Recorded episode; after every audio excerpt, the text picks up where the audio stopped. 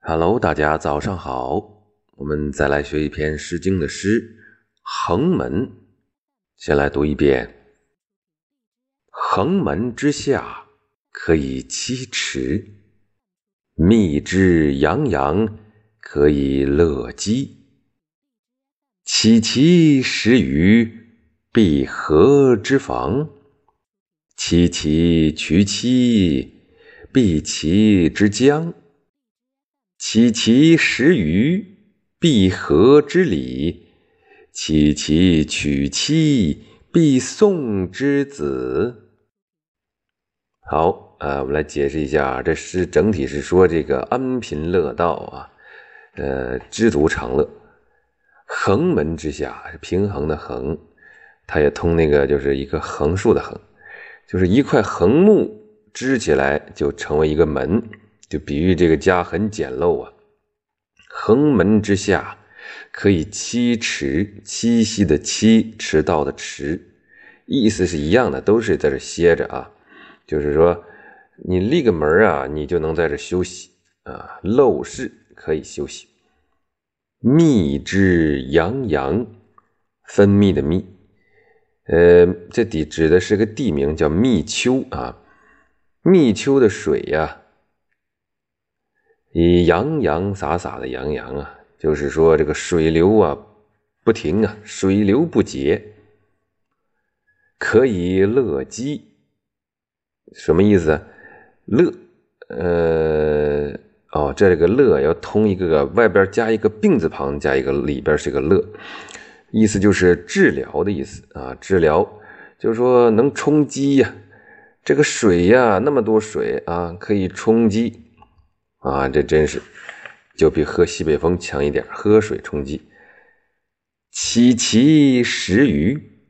岂啊？难道其食鱼啊？这其基本就是语气词了啊？难道说吃鱼必河之房啊？就是必须得是河里的房吗？那房是鱼字旁加一个姓方的方啊，是指着。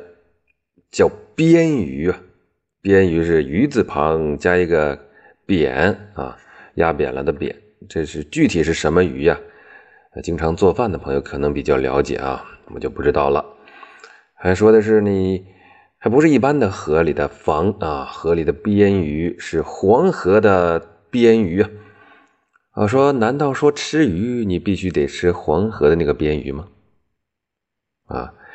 岂其娶妻，必其之江？啊，难道说娶媳妇儿必须得是齐国那个姓姜的人家的女子吗？看来这个姜哦，姜是贵族，意思说这个贵族家的女孩。岂其食鱼，必合之礼？啊，这个我们知道了，黄河大鲤鱼啊，必须得是吃那个吗？啊？岂其娶妻，必宋之子？宋宋国啊，子也是个姓啊，不是说你的意思了，不是代词，就是这个姓姓子，难道必须姓宋国那个子吗？啊，也是贵族之后啊，就说你这个有个门就能睡觉啊，不一定非得讲究啊，吃鱼不一定吃黄河的鱼，娶媳妇也不一定娶贵族的女孩。哎，这首诗我总结的这么好，就是这个意思。好，有感情的我们读一遍啊。横门之下可以栖池，密之洋洋可以乐鸡。岂其食于，必合之房；岂其娶妻，必其之江。岂其食于，必合之礼。其妻娶妻，必送之子。